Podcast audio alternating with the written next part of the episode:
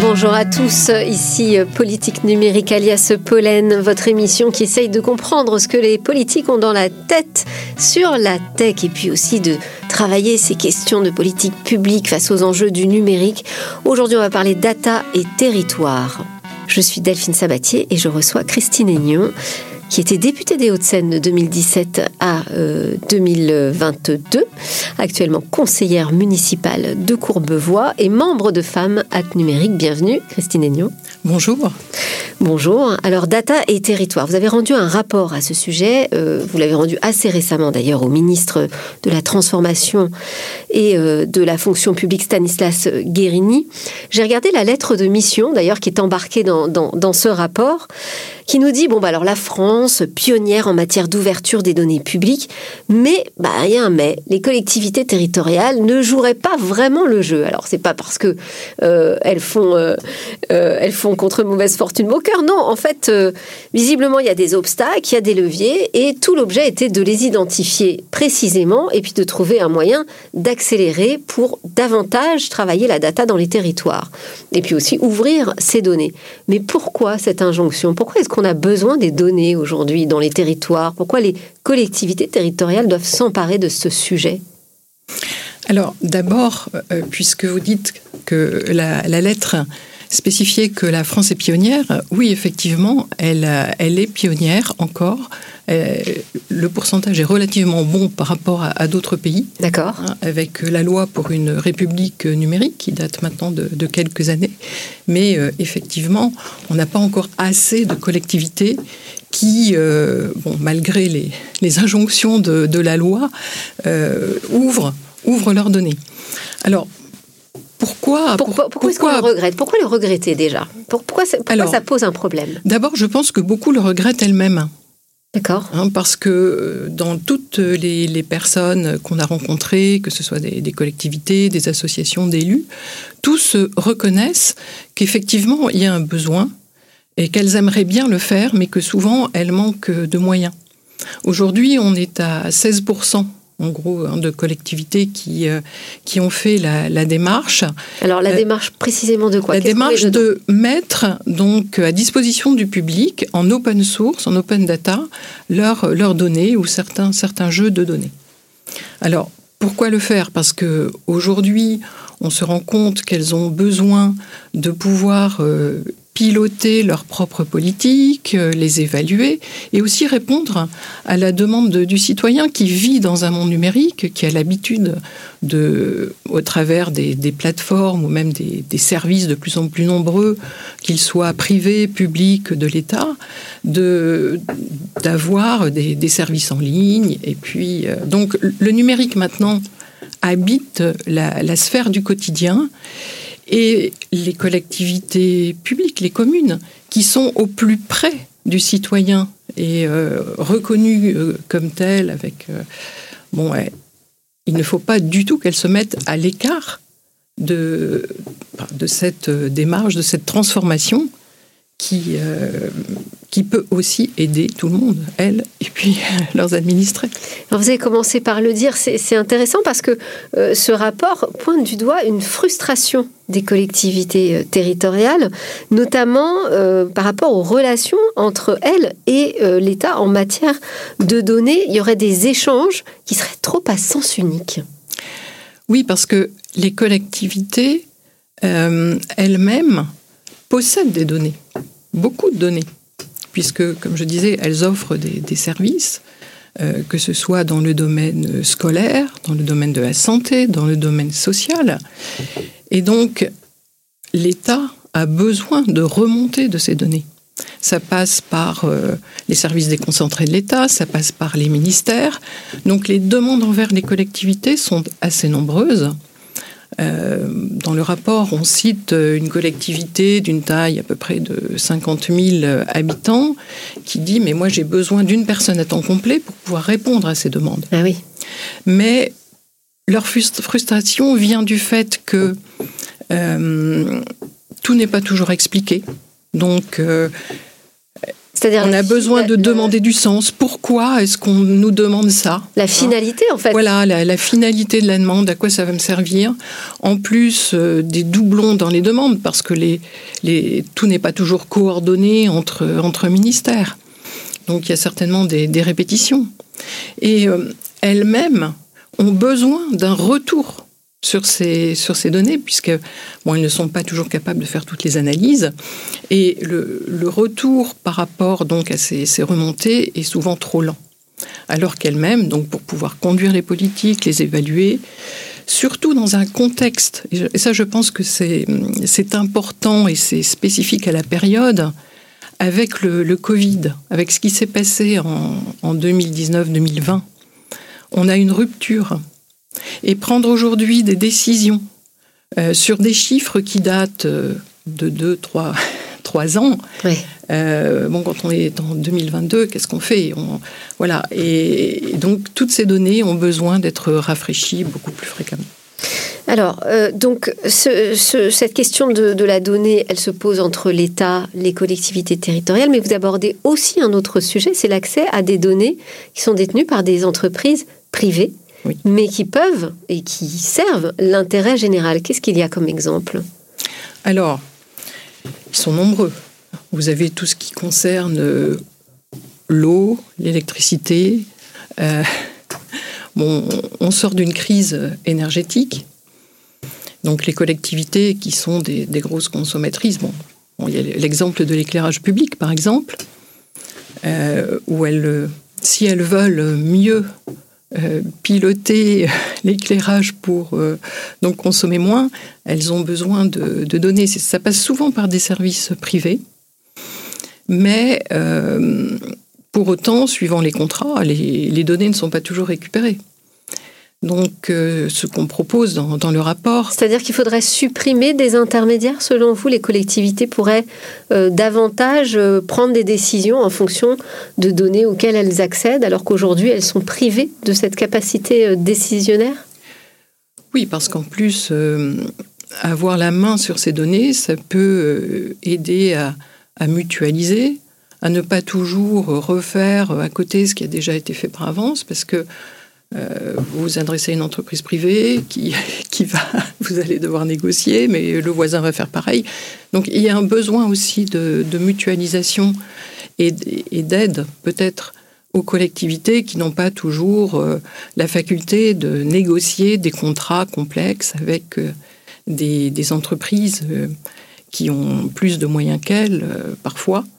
Donc avoir des contrats types, avoir des clauses types, euh, ce sont des choses qui, peuvent les aider. Et puis même, il faut peut-être aussi pouvoir passer par euh, la loi pour, euh, dans certains cas, demander à ce que des données soient déposées dans, des espaces communs de données qui peuvent ensuite aider les collectivités, mais aussi d'autres entreprises éventuellement, à développer d'autres services. alors, ça, c'est une réflexion euh, autour des, communs du, des communs numériques. Euh, oui. Qui, qui, vaut aussi, qui est importante à mener au niveau euh, local. Bien sûr. Et ces, ces, communs numériques, on parlait de, de l'open data hein, au, début de notre conversation. Et, hum, Alors l'open data, vous, vous, vous, dites, dans, enfin le rapport dit, parce que vous n'êtes pas seul quand même oui, à avoir Oui, je peux citer d'ailleurs mes, mes, deux co-rapporteurs, hein, qui sont euh, Bertrand euh, Montubert, hein, qui est à, Toulouse et qui est, euh, qui est aussi donc président du, du, CNIGE, donc les, données géolocalisées, et Magali Mal, Altounian, qui est euh, élu à la région et qui est aussi à la, ville de Nice. Alors, euh, vous, sur l'open data, vous parlez d'un bilan en demi-teinte ou en trompe-l'œil. Donc ça veut dire que tout ne va pas bien sur l'open data. C'est pareil, on a été très euh, pionnier, très offensif hein, sur cette stratégie au niveau de l'État de bonheur, mais finalement le résultat est un peu décevant? Alors, plutôt en demi-teinte que décevant, vous le dites. J'exagère.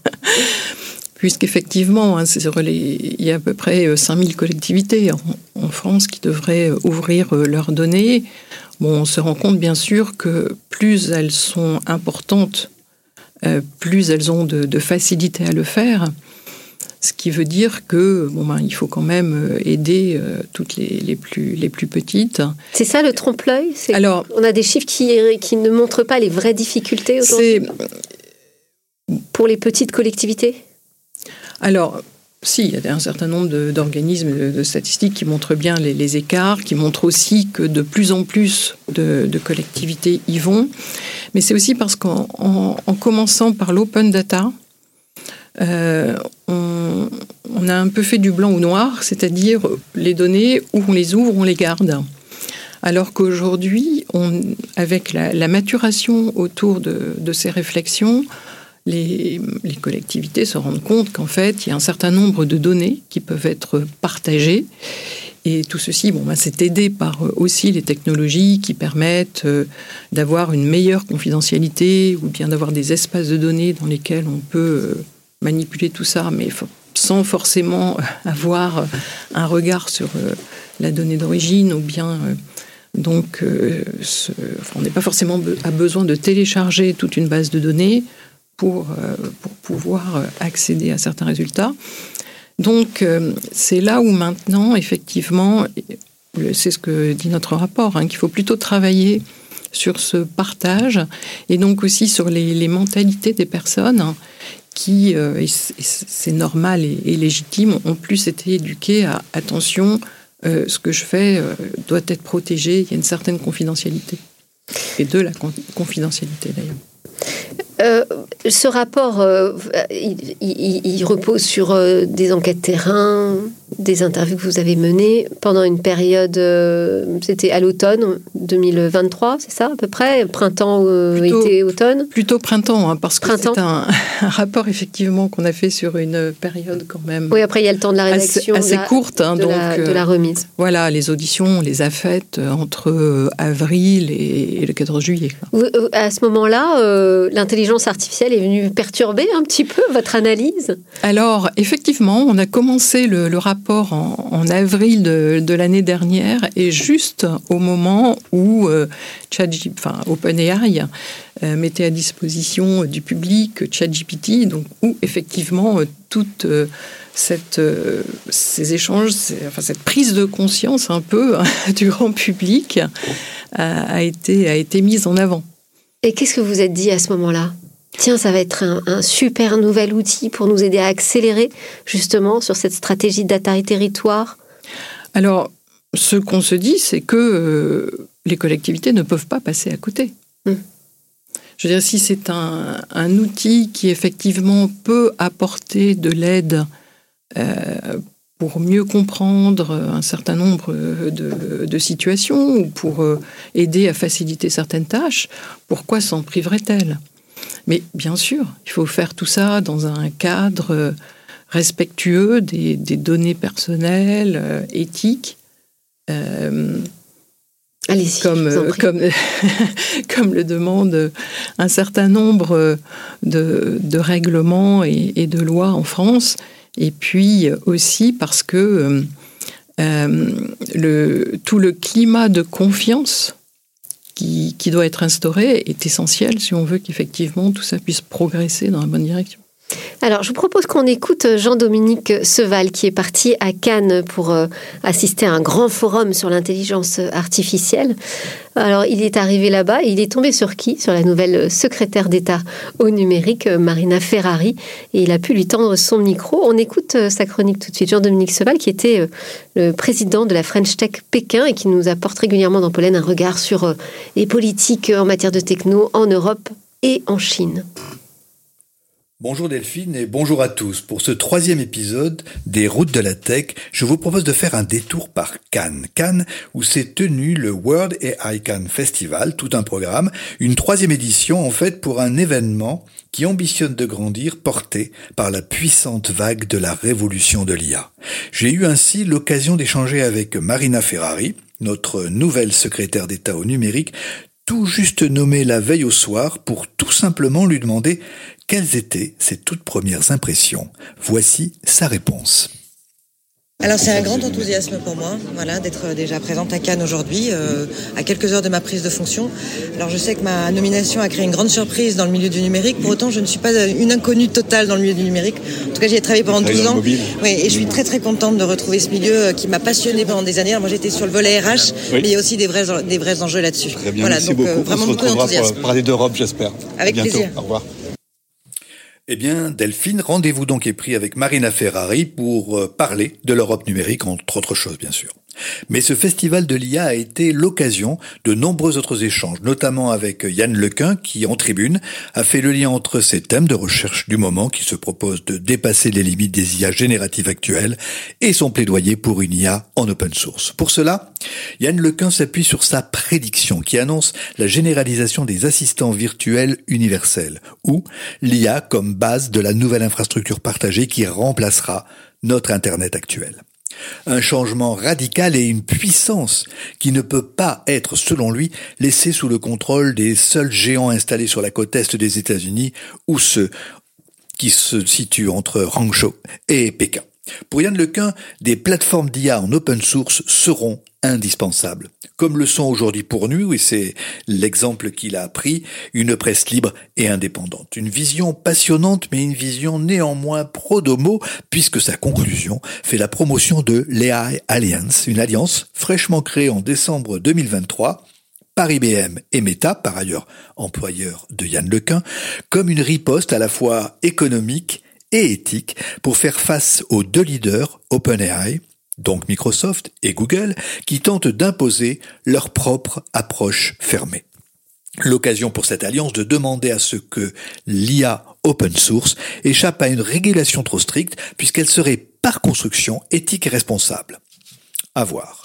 Une prise de position à laquelle a répondu indirectement Bruno Le Maire, notre nouveau ministre de l'économie, qui assurait le lendemain la conclusion des débats un vibrant appel visant à dépasser une approche seulement réglementaire pour promouvoir une IA en open source, justement, comme gage de l'indépendance numérique de l'Europe.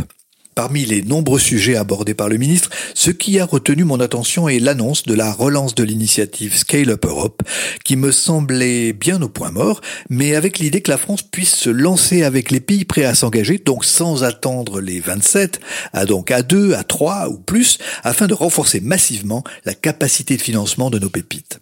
À suivre également. Notons enfin que les acteurs chinois étaient peu représentés à Cannes à l'exception notable de Huawei. Ils sont pourtant pour le moment sur le front de l'IA les seuls véritables challengers des États-Unis. Et pour revenir à la question de l'open source, c'est l'occasion de souligner que là-bas aussi la question est prise très au sérieux. Alibaba suit en effet la même stratégie que Meta en proposant librement son grand modèle de langage Tanguy Tianwen. De même, le célèbre Kaifuli dont je vous ai déjà parlé s'est illustré en fin d'année dernière en annonçant que le modèle de sa nouvelle startup Zero One AI est accessible en open source. Son projet de faire jeu égal avec les champions du domaine est plutôt bien parti puisqu'il se classe déjà dans le top des modèles IA de la liste de références publiée par Hugging Face. Affaire à suivre dans un contexte où la guerre commerciale entre les États-Unis et la Chine entre dans une nouvelle phase. Mais nous aurons l'occasion, bien sûr, d'y revenir. Et oui, parce qu'il y a beaucoup de sujets dans sa chronique, hein, Jean-Dominique Seval. Bon, alors déjà, on est super content d'avoir eu les premiers mots de Marina Ferrari après sa, nomination. Grand enthousiasme, elle nous dit, elle nous dit très contente de retrouver la tech. Vous, la tech, vous, c'est vraiment toute votre carrière, euh, Christine Aignon. Hein, c'est votre formation initiale et c'est un doctorat en physique. Vous avez toujours travaillé dans le secteur de la tech jusqu'à être attrapé par la politique euh, en, en, 2012. Euh, Comment est-ce que vous accueillez la nomination de Marina Ferrari qui, euh, en plus, embrasse un nouveau poste euh, qui est celui de secrétaire d'État au numérique et non pas de ministre et ni de ministre délégué? Alors d'abord, je lui souhaite bonne chance hein, et toutes mes félicitations parce que je ne, la connais pas. Euh, mais les sujets qu'elle va devoir aborder sont quand même très nombreux. Alors elle parle du sujet RH, et c'est vrai que c'est un, c'est un sujet important parce qu'on a besoin de, former beaucoup, beaucoup de, personnes sur tous ces sujets numériques et à, je dirais, à tout niveau. On n'a pas besoin que de spécialistes. On a besoin de personnes qui soient euh, acculturées. Et d'ailleurs, c'est aussi une des recommandations de, notre rapport. De, nous souhaiterions qu'au moins 10% de, de la population soit soit formée. Hein. Donc, on, propose un certain nombre d'outils, de solutions. Bon, par exemple, il y a l'outil euh, qui est privé, un PIX, mais qui est utilisé euh, par l'éducation nationale, qui va être aussi euh, ouverte euh, aux administrations. Donc c'est important pour appréhender ces sujets et pour que les personnes comprennent les risques, mais aussi les avantages hein, de, de, ces outils, qu'effectivement ils, ils, soient formés, qu'ils comprennent bien. Donc je ne peux qu'abonder dans, dans, son sens de, de ce point de vue-là. Oui, Bon, après, on espère qu'elle ne s'occupera pas que de ce euh, registre-là. Bien sûr. Euh, mais vous avez raison de souligner son, son importance. Il y a aussi dans, dans la chronique de Jean-Dominique Seval cette euh, question autour de la régulation de l'intelligence artificielle au niveau européen et, et, toutes les questions que ça pose sur la protection des données. Ça aussi, c'est un domaine de prédilection pour vous, sur lequel vous êtes formé, sur lequel vous avez beaucoup travaillé. Comment est-ce que vous réagissez par rapport à la position française vis-à-vis -vis de l'AI qui, qui s'inquiète d'une surrégulation finalement? Alors, par rapport à ce qui a été dit par euh, euh, votre interlocuteur, bon, d'abord, je pense que l'open source, ça ne peut être qu'une bonne chose. Euh, ça permet effectivement de, mieux comprendre maintenant euh, jusqu'où ira cette open source, qu'est-ce qu'on veut dire par là, est-ce que c'est ouvrir les algorithmes, est-ce que c'est ouvrir les jeux de données, est-ce que, bon, euh, voilà, j'aimerais bien savoir un petit peu dans le détail ce que ça veut dire parce que... Il suffit pas de faire une incantation. voilà, voilà. Pour décréter que ça suffit à, être indépendant technologiquement. Exactement. Donc, on sait que pour l'intelligence artificielle, il faut des algorithmes, il faut énormément de données, donc où est-ce qu'ils vont aller les chercher je dirais. Et euh, bon, aussi euh, beaucoup, beaucoup de, systèmes. Donc, et alors sur cette question, bah, je, rebondis parce que vous dites qu'il il va falloir beaucoup de données, il faut aller les chercher. Justement, toutes ces, données qu'on détient aujourd'hui en France, que l'État détient, que les collectivités ont sur les citoyens, comment est-ce qu'on les protège de, des ogres algorithmiques? Alors, Normalement, enfin, je veux dire qu'il y a quand même. On a un règlement européen sur la protection des données, vous allez me dire? Oui, mais bon, il n'y a, pas, a pas que ça. Hein. Il y a aussi de. de... L'État euh, s'interdit de, réutiliser des, données à, des fins, à des fins commerciales. Bon, euh, par exemple, je, prends le. Puisque j'ai aussi travaillé sur, sur l'identité numérique. Quand on est dans le domaine de, de France Connect, vous avez quand même des garde-fous euh, d'un service de l'État à l'autre, même si euh, effectivement euh, les, systèmes peuvent se transmettre des, données d'identification que vous avez vous-même déjà renseignées. d'un service à l'autre, ils ne savent pas pourquoi ça va être utilisé. Enfin bon, il y, a des garde-fous.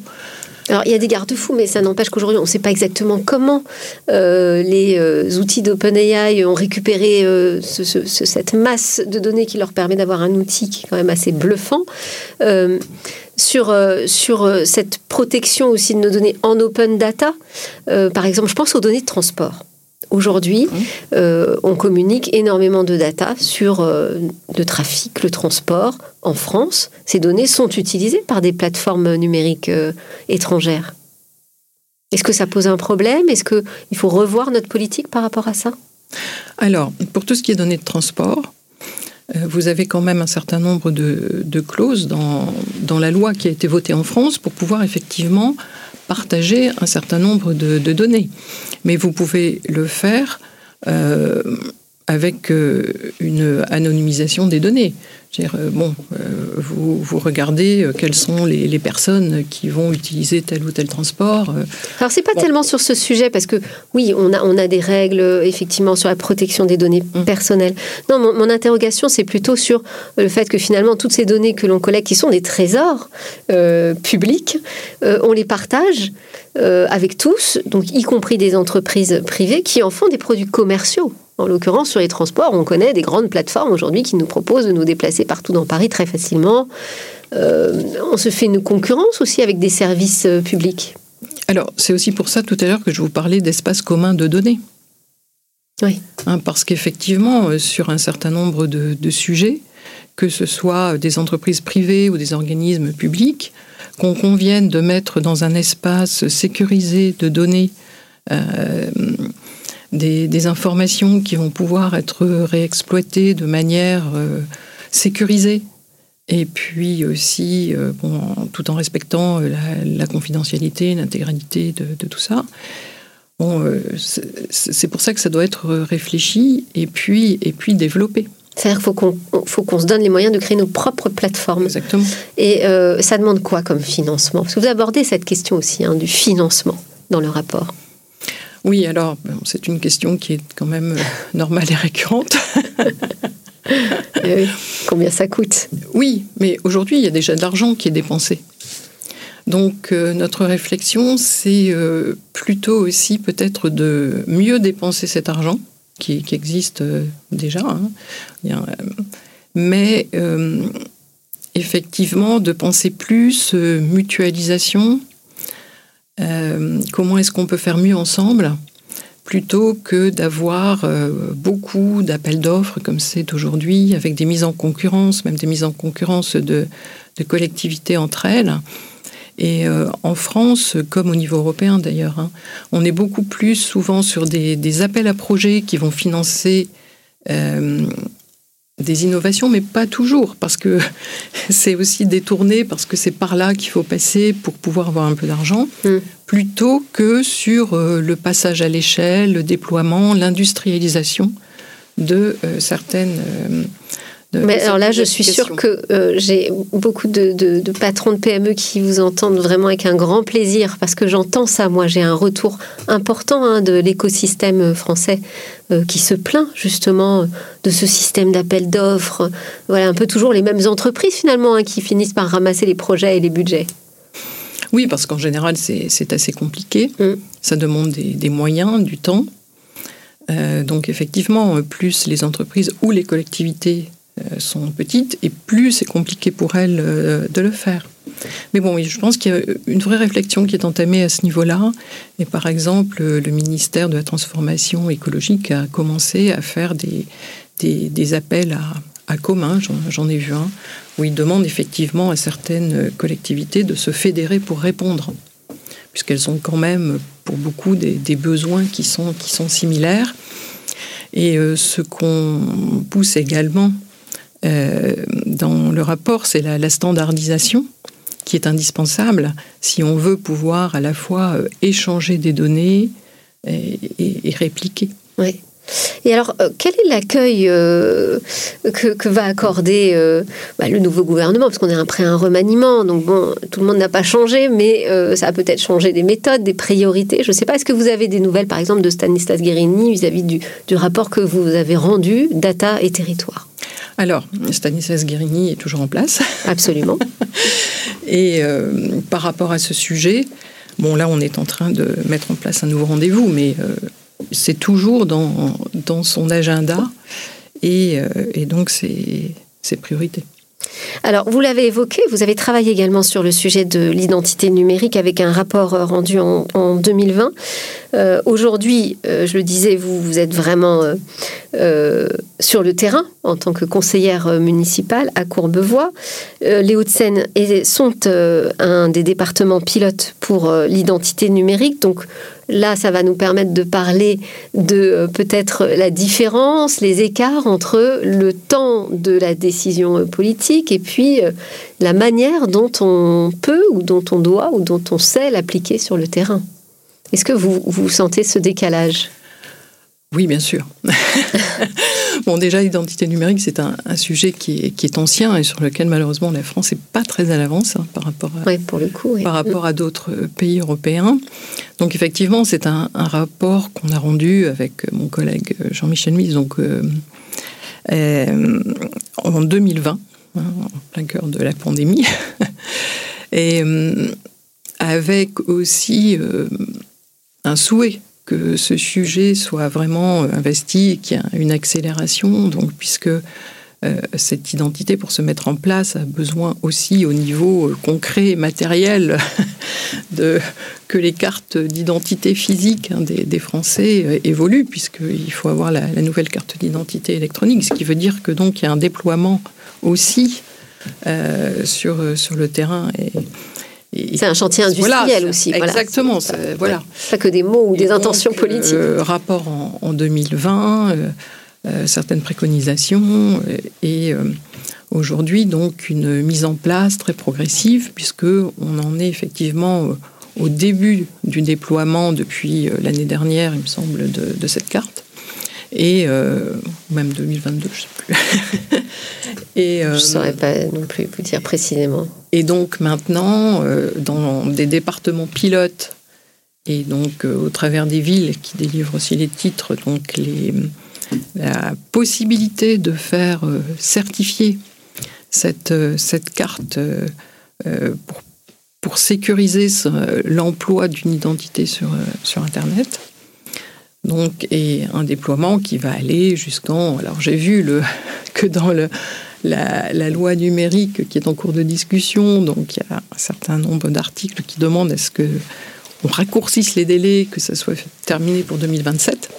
Et donc, ça veut dire 7 ans. Hmm.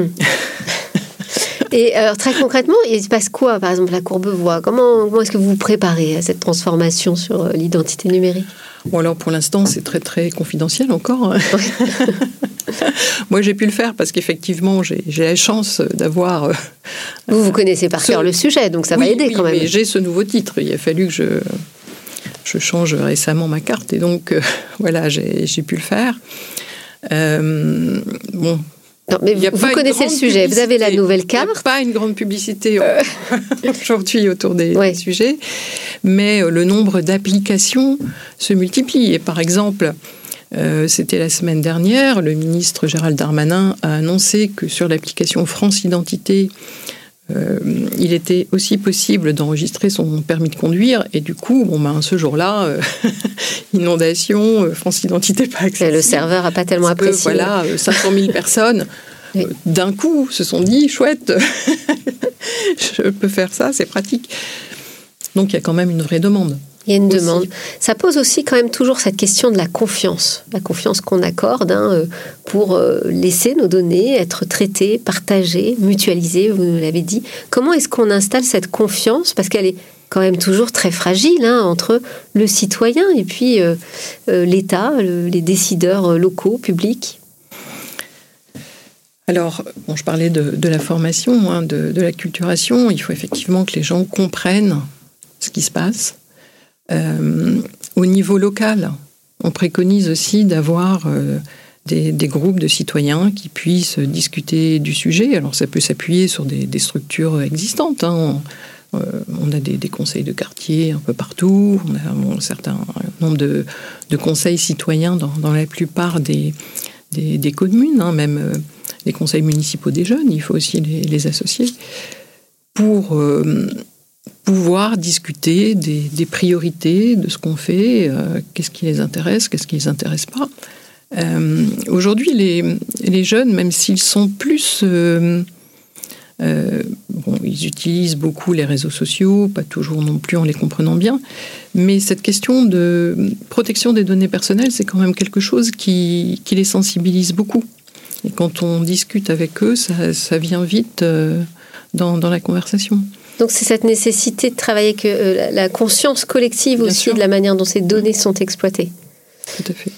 Euh, et il vous semble qu'avec les, rapports qui, euh, enfin, pardon, les rapports, non, les règlements qui arrivent en Europe, qui arrivent en application très très concrète, hein, je pense au Digital Market Act sur lequel vous avez travaillé aussi, il vous semble que c'est la condition, enfin c'est le bon moyen d'obtenir davantage de confiance dans le numérique aujourd'hui en France?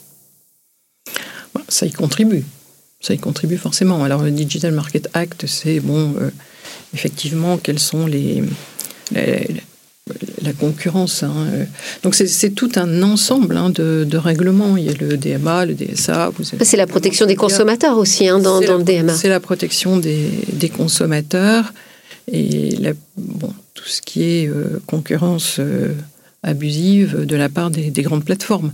Alors pour l'instant, c'est les grandes plateformes hein, qui, sont, qui sont prises en compte, pas les, pas les petites, pas le, les petites PME, mais euh, PME sur lesquelles, effectivement, elles ont un pouvoir euh, souvent... Euh, de cannibalisation. Exactement. Et juste pour terminer là-dessus, parce que quand vous m'avez parlé de, votre attachement politique, c'était vraiment la question de, de, prendre en compte le citoyen dans ces bouleversements technologiques. vous avez travaillé dessus en tant que décideur pendant, pendant cinq ans. Est-ce que, c'est pour ça, d'où ma question, mais est-ce que vous vous sentez aujourd'hui plus en confiance, plus apaisé sur ces sujets? Ça y est, on a compris au niveau politique l'importance qu'avait pris le numérique et euh, notre capacité à nous protéger est renforcée. Est-ce qu'il vous semble aujourd'hui qu'on peut avancer plus sereinement? Alors, c'est de mieux en mieux compris, mais pas forcément serein. Euh, j'ai été quand même assez désolée en étant à l'Assemblée de toujours entendre parler du numérique en termes de, risques et de dangers. C'est surtout ce, côté-là qui, qui transparaît toujours et euh, sans mettre en avant tous les bénéfices et les côtés positifs que ça peut apporter. Alors, c'est vrai, il y a énormément de risques. Et quand on voit euh, tout ce qui peut se passer par rapport aux enfants. Bon, là, on parle quand même beaucoup de, ce qui se passe autour de la, de la pornographie, par exemple, euh, où il faut vraiment pouvoir trouver une solution. Et d'ailleurs, pour moi, l'identité numérique peut en être une. Hein. Euh, Alors, tout le monde n'est pas d'accord sur ce point. Non, tout le monde n'est pas d'accord sur ce point. Mais bon. mais, mais, justement, est-ce qu'en soulevant ces problèmes, c'est mettre le débat au cœur du numérique? Exactement. Donc, le débat est de plus en plus là. Par contre, euh, malheureusement, aujourd'hui, je ne vois pas encore dans les programmes des politiques mettre le numérique en avant. Hein, et ça, c'est ça, c'est dommage parce qu'il est tellement partout, il a tellement aujourd'hui d'incidence même sur notre vie au quotidien et de chaque instant. Euh, vous parliez d'IA. Aujourd'hui, euh, et d'IA générative, on est en train de créer des mondes complètement virtuels. Et il faut bien que un enfant qui se construit puisse effectivement se rendre compte de la réalité du monde dans lequel il vit par rapport à euh, ce monde imaginaire qui peut être intéressant. Mais il faut bien qu'il arrive à distinguer les choses et ça fait aussi partie de l'éducation. Merci beaucoup Christine Aignan d'avoir été avec moi dans Pollen Politique Numérique. On se retrouve nous la semaine prochaine. Aujourd'hui c'était Stéphane à la réalisation. Merci à tous de nous suivre et puis pensez à ajouter Pollen dans vos favoris.